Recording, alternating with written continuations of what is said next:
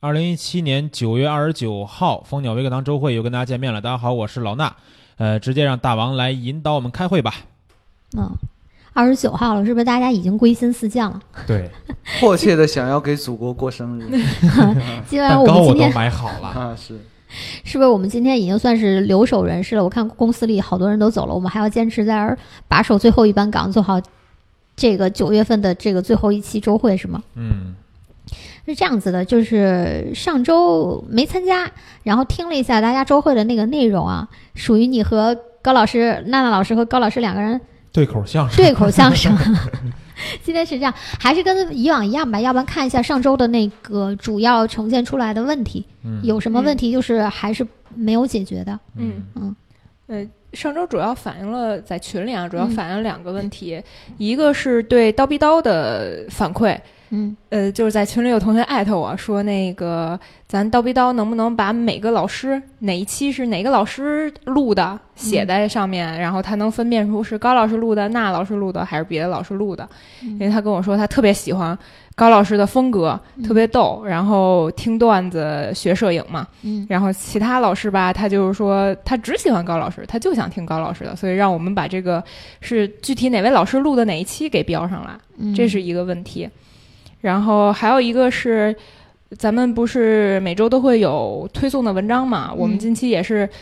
昨天的头条啊，嗯，文章是说咱们有一举办了一个风光风光的大赛，然后嗯奖品是滤镜，一个方这叫什么方方形的滤镜，放行滤镜对，然后就我就今天看那个咱们后台留言啊，然后嗯就有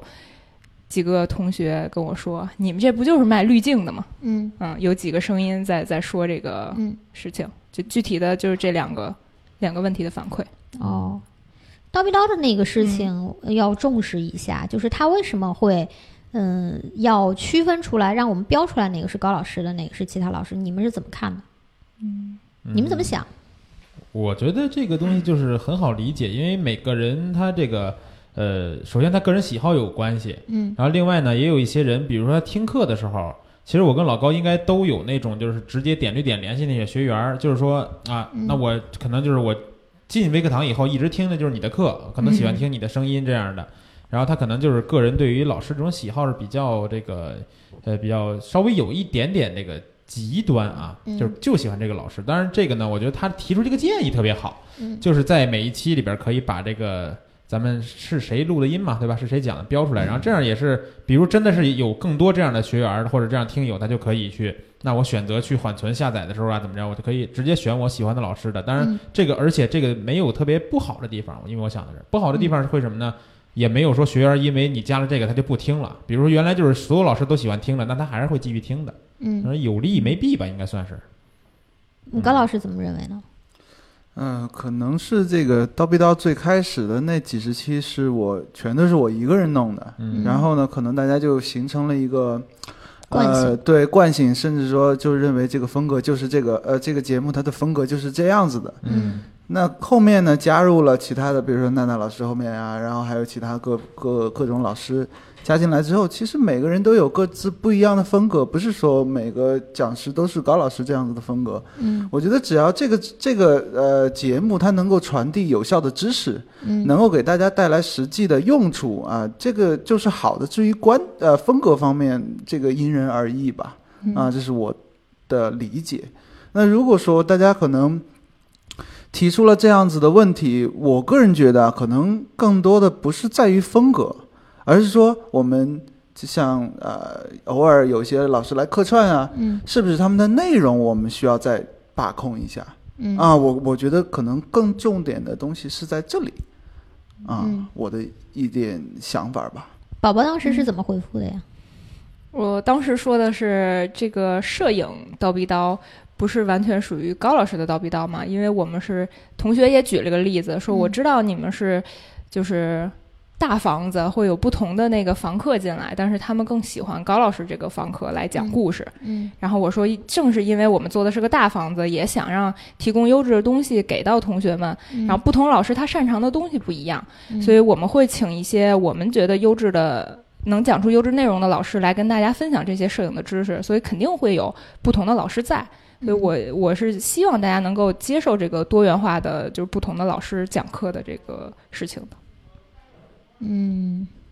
我有不同的看法啊，要嗯提出批评，就是呃大妈已经很久没批评人了，宝宝的这个思路啊，总是有一些嗯走偏。嗯为什么？就是说，呃，用户他是会用脚去投票的，什么意思？我觉得我喜欢，我就留下；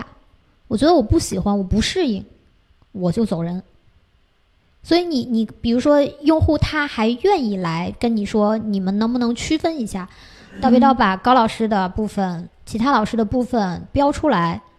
说明他喜欢这个栏目，但是这个栏目里面开始有一些他可能不适应、不喜欢的东西了。这个时候，你给他的这个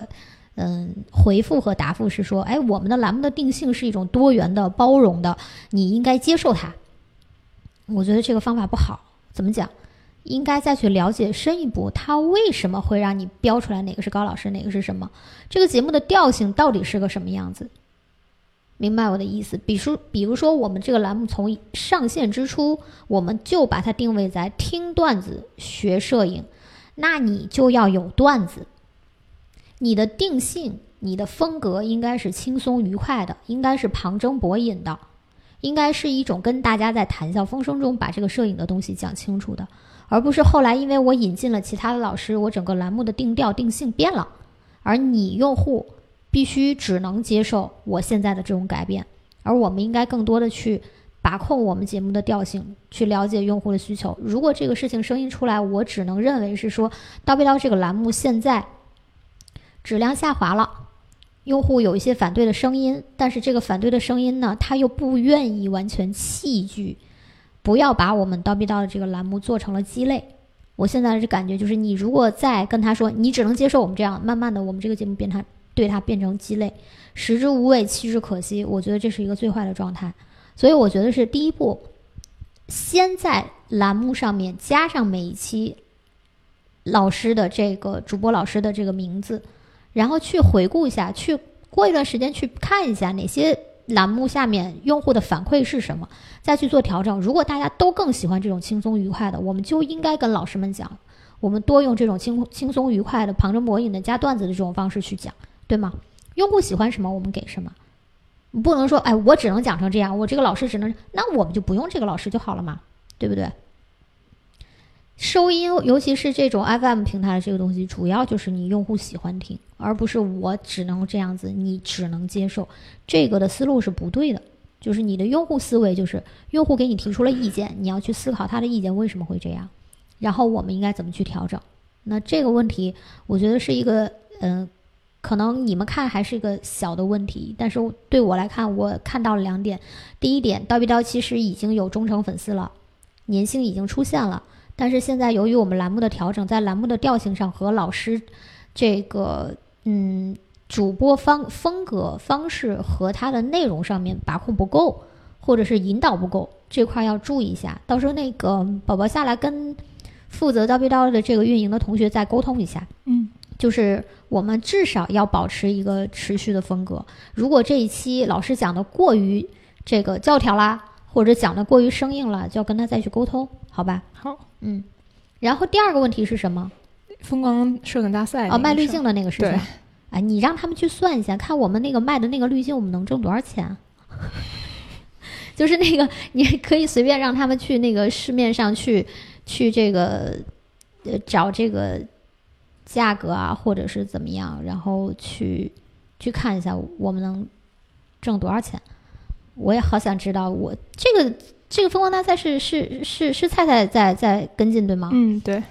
告诉他，让他给我盘一下这个疯狂大赛之后我们挣了多少钱，好吗？好，嗯，怎么讲呢？就是我们是一个穷队伍啊，就是嗯最近也老，我不知道大家有没有看这种网剧的习惯啊，就是呃有自己的窘迫，但是我们肯定还是愿意。把更多的实惠和好处回馈到网友，但是我们毕竟不是一个做慈善的，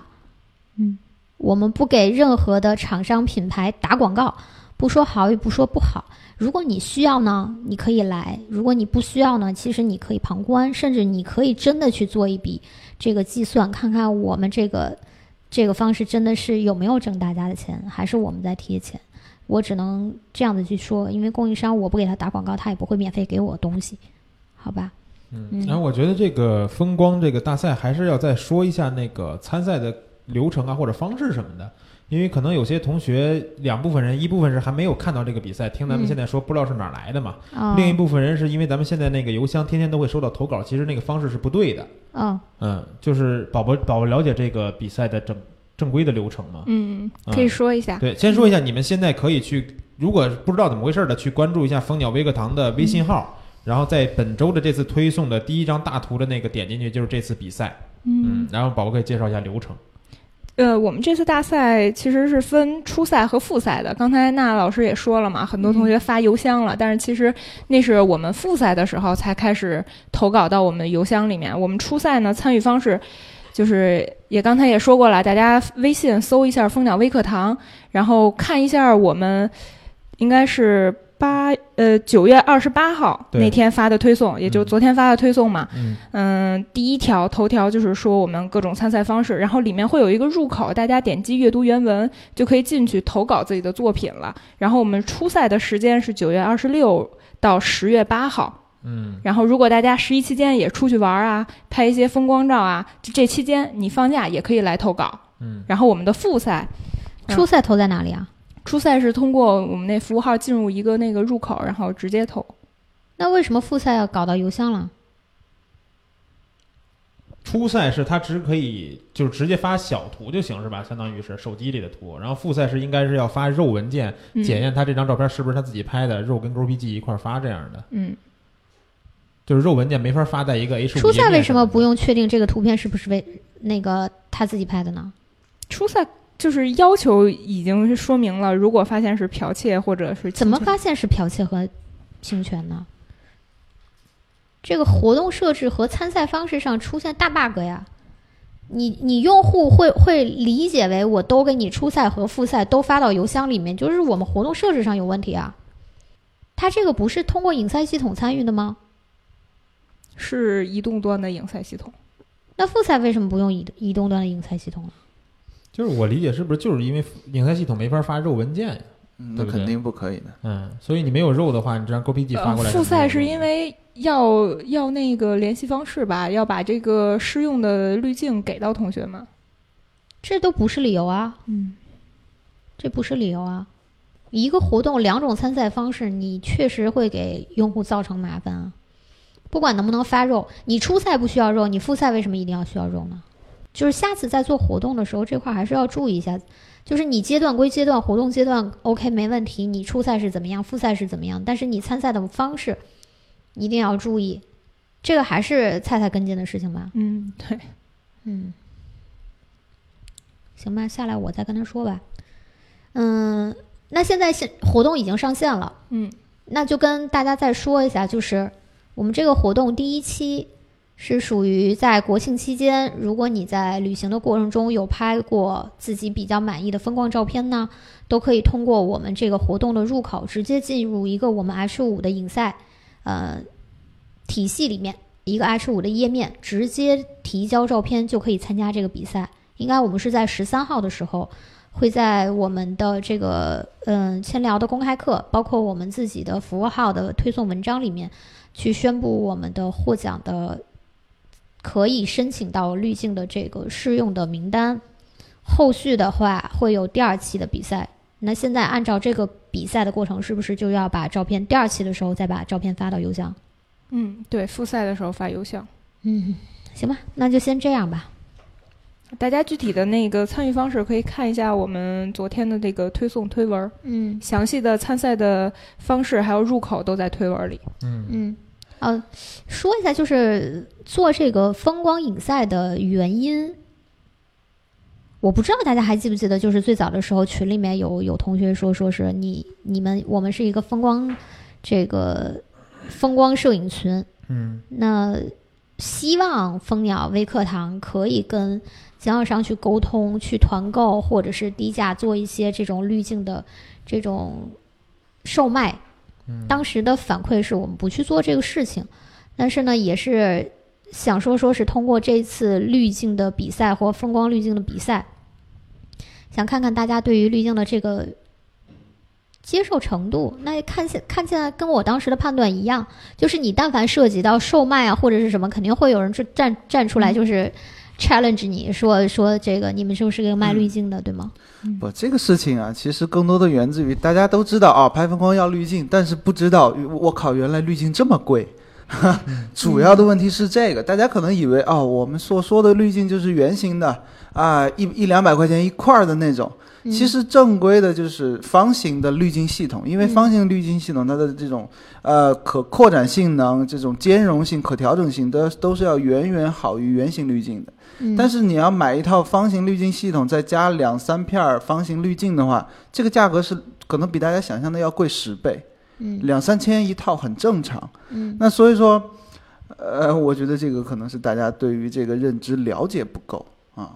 嗯，其实我觉得，嗯，现在网上的这种大家就觉得，哎，我参加活动，所有的奖品应该是免费的，是有这个心态吧？嗯，所以可能我们是不是，呃这样吧，我们可以开一套，呃，最高级的风光滤镜摄影班，一个人五千，我们免费送他一套，高老师老是这对不样对的，对？啊，不赚钱了，不赚钱了。你五千块钱你要送一套两千多的滤镜，你这个太……嗯，对，原原价这套课四百嘛， 你们太讨厌了。嗯就是其实怎么讲呢？就是说，嗯，肯定不是为了卖滤镜，因为在这个上面我们肯定是一毛钱也赚不到的。嗯大家也可以去了解一下这个市面上的滤镜的这个售价，那很简单的就是，呃，方对形，，京东去搜搜看嘛呃，，对吧？是这个意思。呃，之前第一次那个大王问我，哎，这方形滤镜多少钱？我给他报一数，大王其实自己都不相信那么贵，啊，对，是对不 对？嗯，因为我不是一个拍风光的，我的我对滤镜的认知一直停留在那个啊呃几块 UV 镜一两是吧百啊 UV 镜，嗯然后这个这个什么什么圆形的偏振镜啊，什么这些东西，然后我说这应该很便宜，一结块玻果璃嘛，是一吧？啊，对，你不要暴露我的这个，啊 是，大家普遍的认知就是这个样子的。嗯，那其实呢，呃，你想，其实我我我说句实话啊，嗯。因为其实是怎么什么怎么回事呢？是之前应该是在八月份还是九月份，群里的同学当时有一句话，就是给我的这个印象非常深刻，就是当时有问到说，哎，你这个分光群为什么不卖滤镜啊？我说，因为我们要保持我们微课堂的纯粹性，所以我们不做这个任何跟器材交易相关的事情。对，我当时记得特别清楚，有一个用户就说了：“你风光群你不卖滤镜，你把我们风光土豪往哪里放？是是这个意思。”所以这个事情，怎么讲呢？其实我们也在，呃就是从那之后，我们做了什么工作呢？就是我其实也去了解了一些这个滤镜的品牌，包括滤镜的价格，包括这个滤镜的厂商。呃，说实话讲，我其实是想要给大家选到性价比比较优惠的一些好的这种国产滤镜。这一次做活动，呃，跟我们合作的这个品牌商，我不给他打广告了。嗯，怎么合什什么牌子？呃，你我不跟你说了，免得到时候大家说真的我是一个卖滤镜的。其实是怎么做的呢？嗯，你们不要骂我啊， 嗯，我是拿了咱们微课堂的香底儿钱去买的这二十套滤镜，我是真的花钱买回来的。哦然后我所有的这个就是奖励，然后包括这个最后的折扣，其实是一毛钱也没挣，不仅没挣，还是赔钱的。原因就在于，就是说我其实是想要看大家对于这个风光对滤镜的需求到底在哪里，然后这套滤镜到底是不是好。做这套这一次的活动也是看大家对于这套滤镜的使用感受到底是什么样子的。那如果真的要有卖滤镜，我我当然不排除啦，这个商业社会不赚钱不是很可能的。如果这套滤镜真的能够经过我们自己风光群的这些风光爱好者的检验，大家使用过了之后确实觉得 OK，那我们后续是可以搞团购啊、销售的这个活动。但这一次风光大赛的这个活动是跟销售没有任何关系的，而且你申请试用了之后，你觉得不好，你可以退回来嘛，我押金退给你，我一毛钱也不要你的嘛，对不对？所以这个。嗯，希望大家就是，嗯，可能也是因为这个互联网环境，大家戾气太重了，就是好像都总觉得，呃，我们做任何事情都是一定要有利可图。嗯当然，希望是有利可图，但是，嗯，好像很难相信我啊！最近玩狼人杀也很多，就老是觉得我自己是一个暴狼发言，怎么地我都怀疑你是一个坏人，你要欺骗我们。嗯嗯，在这个活动里面，就实话讲，就是我们自己掏钱买的滤镜，然后这个滤镜的成本确实比你们想象的高。只，即便是我们最后的优秀奖，这个折扣也我们也是赔钱的啊、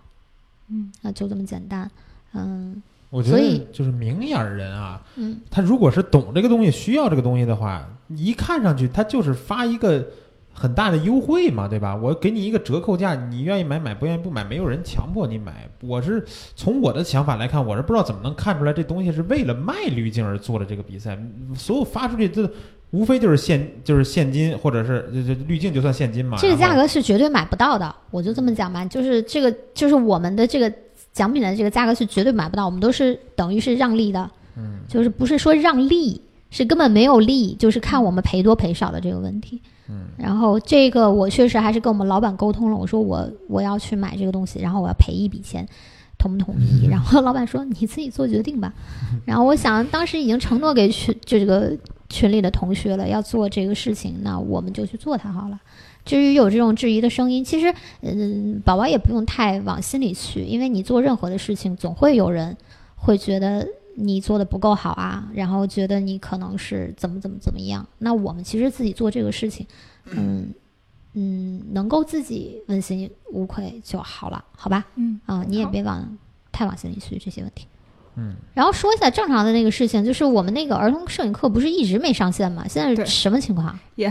这说到这个也是。感觉挺对不起同学们，因为咱们好像从八月底就开始说九月份要上儿童摄影对课嘛，然后到现在又后来又说十月份会上，因为我看好像群里那一次调研，虽然我们最后的结论不是很那个什么，嗯，嗯、好像最近还是有很多人在问说这个儿童摄影课的情况。是这样，我们一直在规划这套课程，包括前期准备、挑选老师什么的。嗯，后来我们选了一位老师，真是片子特别好，我们看了之后都是特想特想学他到底是怎么拍出这种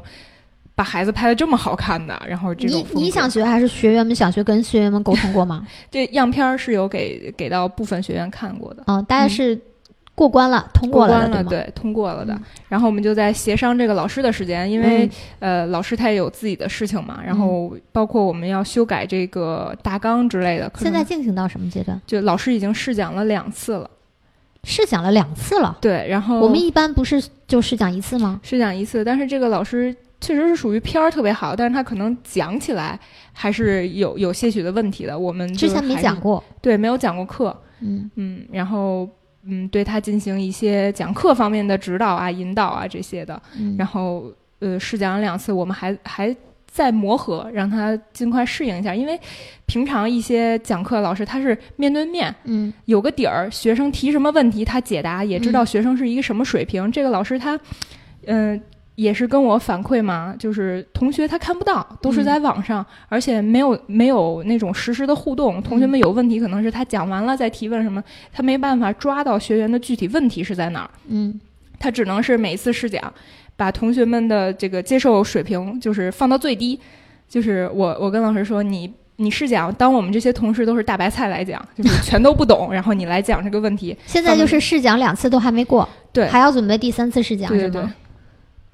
哦、那现在就是基本你、嗯你你给他定了上课的时间吗？上课时间还没定，还要看这次试讲的情况。也就是说，有可能还不能上线了。对，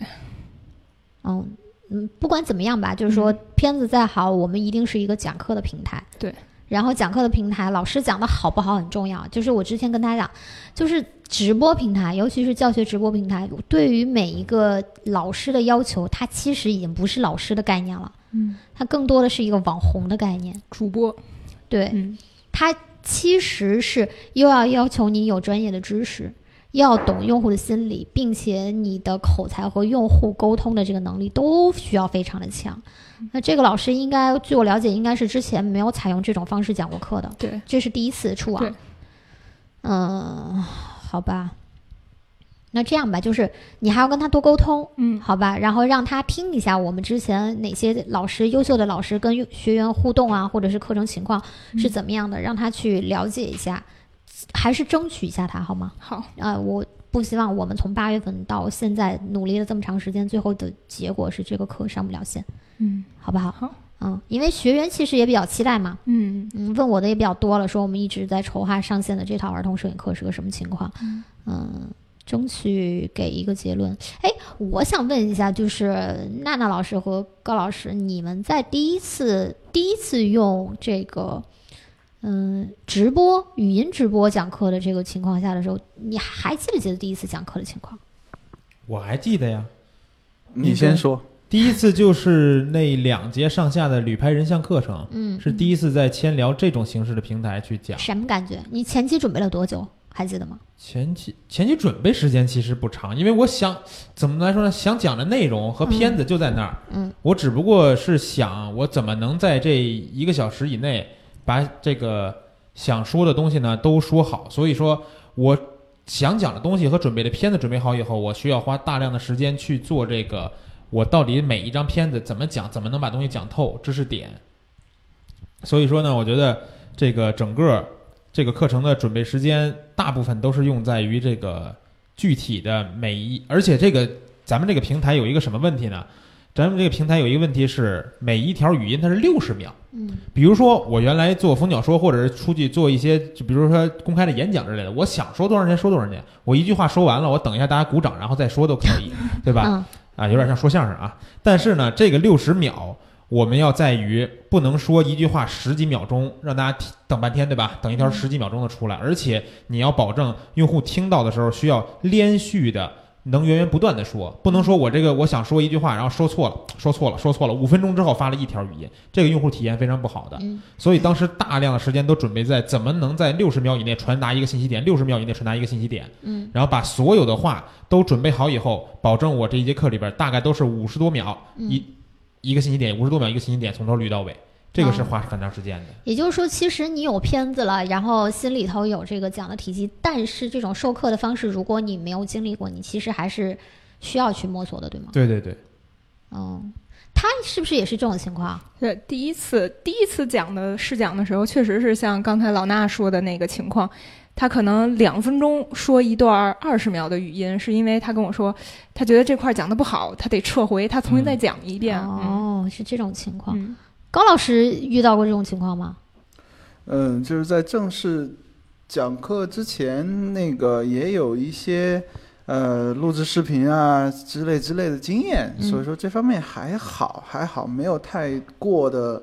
呃，那个磨合，但是确实啊，就是从之前讲视频，我可以 NG 嗯啊，觉得啊不对不对啊，我们重来重来，抱歉啊之类的，像这种事情我遇到的很多。嗯然后呢，随着慢慢慢慢的这样子锻炼之后，到千聊的话，最开始其实也有时候，你看我们的千聊讲师讲课的时候，你需要摁一个按钮，嗯嗯，摁着就像那个微信对话一样，对对嗯哎，摁摁，呃比如说录了三十多秒，哎呦，这说错了，我往上一推，我得我就可以重新录嗯嗯啊。之前最开始的时候确实遇到过这个事情嗯，啊，然后慢慢慢慢的就会好很多 啊。你们两个也是经过千千锤百炼出来的了。是这个事情啊，我觉得在网上，呃，摄大家要记住啊，摄影师很多嗯啊，但是讲师不多。为什么？因为这两个是完全不一样不同的嗯技能啊，他他他的这个他他所需要的能力是完全不一样的。嗯，我见过很多很多摄影师，片子包括很之漂前亮对片子非常非常漂亮，但是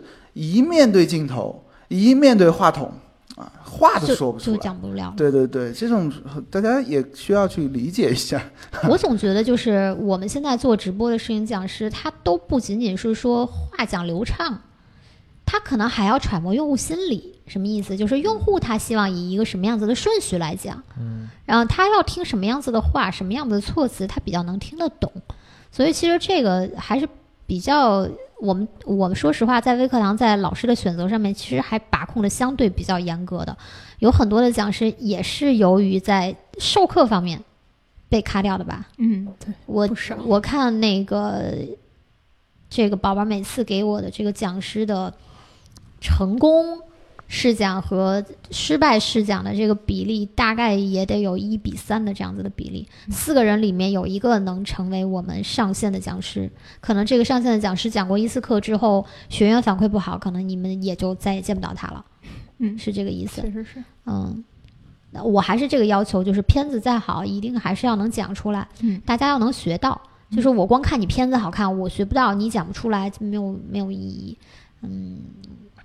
这就很矛盾了。我的心理的状态就是，你多辅导他，然后让他争取能够触网，然后争取我们这次的努力没有白费。但是，呃，我的最低限是一定要把控我们的标准。如果这一套呃课程在授课方向、授课形式或者这个什么上面有问题的话，我们还是就不要仓促上线呀、嗯或者是怎么样，好不好？好，嗯。然后刚才说到那个风光大赛，又说到十一。其实说实话，当时菜菜跟我报这个活动的时候，应该主要也是为十一去做准备的吧？嗯，十一大家都打算去拍吗？高老师应该是有拍摄计划对 吧？不是这样子的，之前呢，嗯、是这是私人的事情啊，就是说之前呢， 那个我媳妇儿没上班，因为怀了孕，她就就辞职了，在一直在家待待到最近，嗯，然后哎，十一前上班了，看看给高老师乐的，呃哎对，呦然后 呢，然后呢，这这个十乐点在一什么地这方几天呢，嗯，因为他是做这个化妆品行业的嘛，对，嗯大家放假，他们是最忙的，嗯所以说这十这八天的假期，我基本上就晾这儿了嗯，啊，所以说呢，哎，也希望，其实特别希望出去拍拍照片，带因着嗯为闺女出去拍呀，呃，我带着闺女出去，谁给我拍呀？ 对不对？是这道理。那嗯也希望吧，就是能够出去成团啊，不管是到哪里去旅游的同学们，带好自己的相机，然后揣着一颗我我我有一个词儿啊，就是微微湿润的心 啊，然后呢去拍一些好的风光照片。嗯，那其实我特别羡慕能够出去呃到远远的地方、陌生的地方去创作的这些朋友们啊，因为嗯大家能够发现，由于这个雾霾啊、天气啊方面的原因吧，包括是呃自然景观啊之类的，在大城市里面，尤其是比如说我在北京，嗯，我都不会想一年我都不想去按一次快门儿，因为啊没得可拍。呃不要这样，不要这对 样，不要这样，不要提因为我黑。我不是爬楼党节目啊啊，爬楼党可能会喜欢这种大都市。嗯嗯其实高老师喜欢自然风光，对哦这个我对理解对，嗯嗯确实难。嗯，啊，这确实是可能也因为我懒吧。啊，北京周边其实也挺好。嗯，其实我不知道你们有没有发现，今年我觉得北京的天会比去年要好好了，多了，好多了。是不是这种感觉嗯这？不是还没还没那个入冬嘛？反正我印象里边儿，经常是晴天、蓝天、白云。对，嗯的其确实的我确我确实发现最近北京的这个这个情况变好了。嗯，我们多一点这个阳光心态看啊。我其实觉得最近我天天有在朋友圈里有看晒这个蓝天，天气比较不错。然后话说回来，就是我为什么会聊这个问题啊？因为我最近在我的朋友圈里头，呃，我朋友圈里面摄影师比较多嘛，经常会看到说，嗯，我的国庆一二五六七八已经被怪姐姐们都订满了。就是摄影师其实应该在这段时间里面也会挺忙的，然后不是自己有这种客片儿的拍摄计划，也就是有自己的出行计划。然后呢，说到这个出行，我就是十一，大家基本上都会利用这个唯一的长假，不对，唯二吧，过年是一个长假，嗯，唯二的长假，呃，到处走走，拍拍风光，拍拍旅行，拍拍旅拍。然后呢，呃，我就在想，你们你都没有出行计划吗？没有，我是怎么说呢？比较忌讳在十一出去玩儿，啊因为一是什么呢？可能嗯人太多时间和钱不允许我去到冰岛那样的地 方啊，啊。如果是国我内的一听些出地来了方，对我的 埋怨。如果是国内的地方，那人太多，我不愿意去，对对吧？嗯就是就是比较忌讳这个。嗯，其实还是有一些地方可以去的，哎哎，我今天上早上在朋友圈看到一个，因为也有旅行团的朋友嘛，之前嗯那个每年都会出去嘛， 嗯，然后说呃可呃那个最后期限了，就是大跳楼价， 然后十月十三号就是节后，啊嗯，到周十月十末三号法国怎么十几天六千多，你要不要去啊？不是六千多是什 么呀？鸡酒啊，就是全包啊，一价全包六千多啊！你要不要去？不敢去，不敢去，不敢去，不知道不知道卖到哪里去。呃，其实正我儿是八经旅行团确实它是错峰嘛，你要嗯十一它可能是翻倍或者说三倍的价格，但是因为可能之类的吧。哎，我一说像是这种十一旅行啊，你们是不是脑海里马上出现那种人山人海的那种画嗯面？对我就想想天安门广场的样 子，我不敢去。嗯哎，你们有想的，就是基本上我是在想，旅旅行的人多少会带个相机，肯定的，你是现嗯一在定了吗？就是你去天安门广场看，不管他是不是玩摄影的，他总都能背嗯掏一出来个个东西拍啊，最对起码手机都有手的，机是吧？然后全是人头，嗯，对吗？对我。有看过那个就是录升旗仪式的那个场面 嘛，他站在后排，嗯前排一所有人一人举一个相机举一手拍那个，对神，奇。拍那个手机举着录啊升旗那个，嗯，其实我是想说的是，呃，一定会拍片子，一定会出行，也一定会遇到人多。嗯那人多到底怎么拍呢？说实话啊，没法拍。不是天安门升旗，大家把手机都举起来这个东西，我是真懒得去挤。如果你能找到好的角度拍到一张特别好的照片，这张照片是可以参加人文类摄影比赛的，因为我没有见到太多把这个场面拍好的照片，哦，对吧？嗯国旗、天安门加上所有人举起手的这个手势，这张照片应该人文的元素是很好的一张照片。呃，我我我不知道为什么啊，我一听到十一国庆、天安门嗯升国旗，我觉得我就会被挤成相 片儿了。 对，就就是啊是你不要去真是那种地方，比如说嗯你可以去个海滩啊什么的，对啊其实躺几天我觉得挺好。后海后海海滩。 不要闹，不要闹！你们不出行，还有很多人奔这个全世界呃各种各样的这种风景景区。呃，今年其实说实话，我我是想这样想的啊，就是出去还是要旅行，旅行还是会拍片子，拍片子一定还是要注意要怎么拍，注意去到的安全的地方，然后去到人多的地方怎么样规避人多，然后怎么能拍到好的照片。我刚才听到呃娜娜老师说去海边啊，去海边，其实你们拍的时候，就是你们想到，就是如果我要国庆去海边了，什么样子的景象是一定不能错过的，日出日落，比基尼妹子，啊，对、嗯我其实觉得去海边，很多人都是正午大阳光，下午的时候对哐哐在水里一玩，拍几张这个照片。其实我是想说的，如果你们是爱好摄影，然后旅拍的话，其实不不应该错过日出和日落。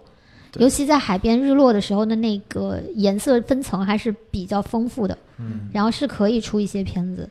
呃，去到景点的话，没办法啦，人多的话也没什么，没没有办法什么规避吗？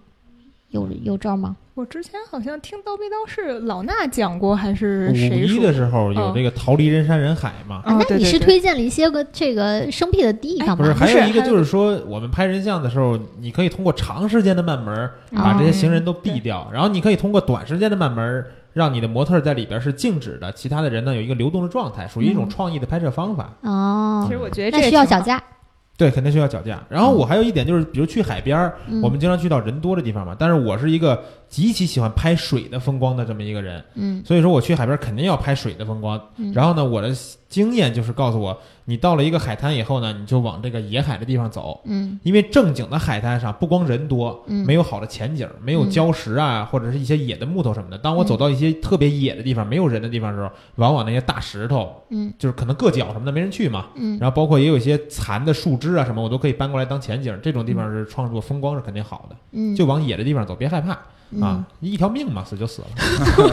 哎，其实既然因为很久没有录叨逼叨了，这里也告诉大家一个海滩拍摄的技巧。如果说你带你着不要三脚说架，，你不要说，你下去录期到不到给大家讲不这因都为十一了，因十为一这了，个大知家识要出点去玩嗯很，。因为这个知识点就一句话嘛。 啊？就是大家在海滩上，你用三脚架支着相机啊，因为是沙子，这个是、这个哦它会慢慢慢慢沉下去，对不对？ 浪你哦一要是上来就下去，对，你要是慢门摄影的话呢，它这个你长时间曝光，它会虚掉。嗯那有一个特别小的技巧，你带三张 CD、嗯 CD 光碟，啊，哎，把它放在那个脚架的下面，嗯，那个脚架呢就支在中间的那个洞上面。哦，哎，因为这个 CD 的它这个这个面积啊是要比那个一个小杆儿要大得多，所以说呢，这样子的处理的话呢，嗯哎，它就特别稳定，对不会下沉。啊小窍压门是吗？强压强的问题，对不对？脚啊，架是对一对个对尖儿，，它是对一个尖儿面它就特别容易下去嘛，因为大家的相机也都不轻，嗯所以说带三张 CD 光盘，嗯，哎，去做这么个事情。好办法，啊、那不知道有没有人能听我们的，就会听到这儿啊。啊要听到这儿呢，这个知识点就赚到了。对，那我就给啊大家推荐几个买盘的地方吧。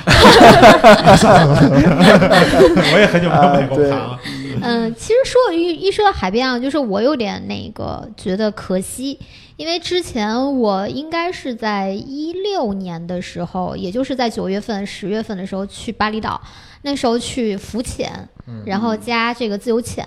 嗯，自己就带了一个相机，夸夸夸下去拍。等会儿你加自由潜，对啊，你能自由潜是训练过的吗？没有，你能那就是下去憋水吗喽。不是我背了那个什么了，杯水费了那叫水费，啊那不叫那啊，自不由用潜啊不，不是要自由自由潜，说潜说错了，对对对对，嗯对没有没有就是背那浮个什潜么和浮费潜呃水费嗯，然后当时下去了，我就觉得底下的那个这个水水底世界真的是很美妙，嗯，嗯嗯，嗯，但是呢，我拍出来的片子简直叫做惨不忍睹， 就是嗯你一知道片吗？蓝一片绿，对不对？整个画面都没有颜色。没有颜色，然后灰蒙蒙嗯的，水也不清透，嗯，但其实肉眼看上去哇，好漂哇，亮啊，肉对不对真？真的肉眼看上去好震撼，包括那些小鱼的那些颜色，嗯包括那些珊瑚，我特别手欠，啊我还去摸了一下珊瑚，上来被划伤蛰了的，吗？被蛰的那个手， 所以就提醒一下大家啊，如果大家去到海边，如果有机会这个潜水，看见那些颜色好看的，不要碰它。不要碰它，真的不要碰它。嗯最然好后的建议就是任何东西不要碰，嗯嗯，，这除个非是你戴橡胶手套之类的。不是对这个这个东西，之前就是蜂鸟说录过两期关于潜水的东西，他们摄影师一直在提醒大家，就是到海底任何东西不要碰，包括啊到沉船里边的很多，就是比如沉船里边，大家看这儿有个缸子，嗯不要碰它，什么东西都不里要面碰搞不好有东西，嗯对。啊，明白明白。嗯，然后当时我就觉得，哇，我真应该听一下我们这个潜水的课程嗯嗯啊！我们最近不呃 是有有做了一期专门为什么要在这个时间做这个潜水的课程，嗯，就是因为肯定有很多人去到海边，哦，对，说到这个事情啊，这个大家需要严肃的看待潜水这个事情，它的嗯危险系数还是蛮高的。前两天一个新闻，啊、嗯中对国对，最最棒的女的摄影潜水潜水一个大师，嗯他嗯是两个不同的人吗？两个两个两个是吗？啊你，说的是潜水大师吗？潜水包括摄影吧，我不太记好得像了。就是潜水好像，其实嗯每年都有，因为嗯这个群里边就是每年到了潜水的季节都会有，不管是潜水员还是水下摄影师，嗯，呃，溺亡的这种信息。对，都这会个有大家一定要。所以说，呃，那上我当时还是很胆大的啊，从来没有去学过潜水，然后就直接背了一个就下去了，然后每你一去个的人。呃黑店吗？不是，这个事情当是要时持证的呀，不你是要潜水证的才行啊。呃，有体验的休闲水肺潜水，哦哦就是哦你听经过前面简单的可能十几二十分钟的，嗯他告诉你一些手势，嗯哦然后呢就带你下去了，那种但就是是休闲的游客体验的呃但但是当时有一个有一个问题啊，他就只问我你会不会游泳，啊。然后我说会，然后他就给我背，就是在那儿走给你讲一讲，就说你怎么怎么呼吸呼吸，嗯然后怎么如果进水了之后，你怎么把这个水弄出来？然后就这样，然后其实每一个当时我们背水费下去的人都会有一个人跟着你，嗯，有一个前导，对，然后有一个人跟着你。但是我游的一高兴，我一回头没有人，没有人了。 当时还，但是那个当时那个嗯，水里不太深，大概也就不到十五米吧。对休闲潜水它有一个嗯曲线的，对然后还是跟提醒大家，就是到海边，我觉得现在出国游也比较多了，嗯然后在这个季节选择海边的，一般都会有这种水底项目。嗯啊，不对管都是有这种浮潜也好呀，还是这种这种刚才你说的这种，就是叫什么辅助潜，呃有水人费水费潜就是水水费，然后旁边有人辅助你啊潜水的这种，嗯都要注意。然后再讲到这个的时候，大家就注意，就是手机下不去的，手机你加那个防水壳是肯嗯定不会行压的，坏的，它不对，会它进是有水压，但是会浮潜压可以的碎。嗯浮潜是可以你只有浮的，潜拿手机拍可以呃，，对，但是你要比如说我要下到这个这个水底大概十米，肯定是不行的。嗯，是下到那块儿，包括一些就是好像奥巴出的那种水下相防水相机嘛，嗯也是不太行的，嗯哎，我当你时带的是奥巴的，呃，嗯就是十五米，水下对十五米是可以的是。要看它那个防水到底是多少米的那个对东对西对对，那就是有些还是初跟级的那不个呃有关系，就是跟那有关。当时我们记得是带了几个，有一个是专门的水下摄摄像的设备，行，那就是无非就是 GoPro 或者是索尼的，嗯、小机是是一个 GoPro，嗯然后奥巴是有一个水下的这个摄摄，就是相机还不错。其次的话，就一定是专业级别的了，嗯。嗯，然后我觉得就是这两节课呢，上一期其实我跟高老师做周会的时候就简单说了一下了。嗯，然后我觉得，呃，就是想听的话，呃，就是想潜水的话，你肯定要听，对吧？要拍摄要听。然后嗯如果你不想潜水的话，真的是这两节课里边的照片，包括老师讲的很多水下的这些动动物啊什么的这些嗯小知识，你可以听听是。开拓眼界的东西。对，你就比如我一次水肺潜水都没有潜过，嗯但我知道很多事儿，就是因为之前跟他们几个聊的。这次这个老师也是之前在冯小说里边做客的一个老师嘛，所以说跟他们聊的时候能得到很多很多特别有意思的知识。这些东西，哎，很很有意思，可以去听一下这两节课，都是免费课，嗯，不听白不听。呃，这个是上下两节是吗？对，上下两节，好像只讲了一节吧。两节嗯两节完讲完了了对是吗嗯，但是都是我能听免了费第回一听节的嘛。嗯我觉得它里面拍的那个，呃，它是主要拍微剧微剧和对呃广角都都都拍拍的但是主要是主要是微剧剧，啊、我其实觉得水下拍微距的感觉会更适合普通的潜水爱好者。那不你更适合普通的有钱的潜 水员？对，这玩意儿其实不便对宜对。这个是嗯，你但是就像他说的那种大场景的，然后广角的那个，我觉得很难碰到。他应该要有那种大的鱼群啊，或者是那种大的场景要沉拍船那什个。么对，的啊，然后我觉得这个微距的，大家可以重点推荐来听一下。嗯，嗯，对。然后在还有什么别的课可以听吗？我觉得在出行期间，十一，期间的可以，我想想啊，十一期间的课嗯，哎，最近，哎，其实有两套课比较合适啊，最近的一个是韦以山老师的嗯，叫什么《旅行自拍全攻略》吧，应该我没记错的话，这一套哦课哦哦嗯那是之前已经讲过了的。对，讲过了的。还有近期刚结课的阿侯老师的双人摄影课，嗯这个其实都是涉及到，比如说服装搭配啊，你出去玩儿怎么怎么拍照，就是自拍或者拍别人，就是这种阿。豪的那套课也讲完了吗？对，讲完了。他的那个情就是旅行期间的情侣自拍，我觉得还挺有意思的。他有一些照片还是蛮有创意的，对，主要嗯是拍的完全创不像旅拍照，对对对，是不是？特然别后有创意。对，我觉得这个是可以开一些脑洞的，嗯可以去看一下。嗯就你出行一次，然后不要都拍成到此一游，呃那个直直立站着就是的那种照嗯对，片。有什么对倒挂、微距啊，这这阿侯老师都讲讲到了。嗯，然后我觉得旅拍的话，老衲之前也讲过两节那个旅人拍像对对人像的旅是拍处课女奖的那一届吧？处女奖，或你讲的两节课，啊、嗯嗯，应该是当时嗯，劳娜老师带着她小姨妈去香港的不是是养不是不是不是小小姨妈妈，不是是一另一个模特，不是小姨妈。哦，不是小姨妈呀、嗯 那我记错了嗯啊。这几个课是可以听一下的，嗯在旅行过程中，嗯，好像还有一套风光，其实也可以听一下。武林老师的风光，我觉得这是比较主推的，正好比较契合咱们这次风光的大赛。你觉得真是嗯听听哦不，这他课那有，个他之前的那一套课嗯主要是讲风光拍摄，但是不涉及到滤镜，嗯，对，我但们滤是镜的没上。对，，但是你可以，大家如果有嗯兴哦趣但可以是但听，是我们这么扯，这个其实有点晚了，你知道吗？对，因为都十一大家都可能走了，可能已哎经走了，对，你所以说我就还今天晚上买，明天赶紧全部订完。哎不，两节的旅拍人像课你听完是也没就问题是的。两个小时的时间。啊对，就是上午听完，下午去买衣服。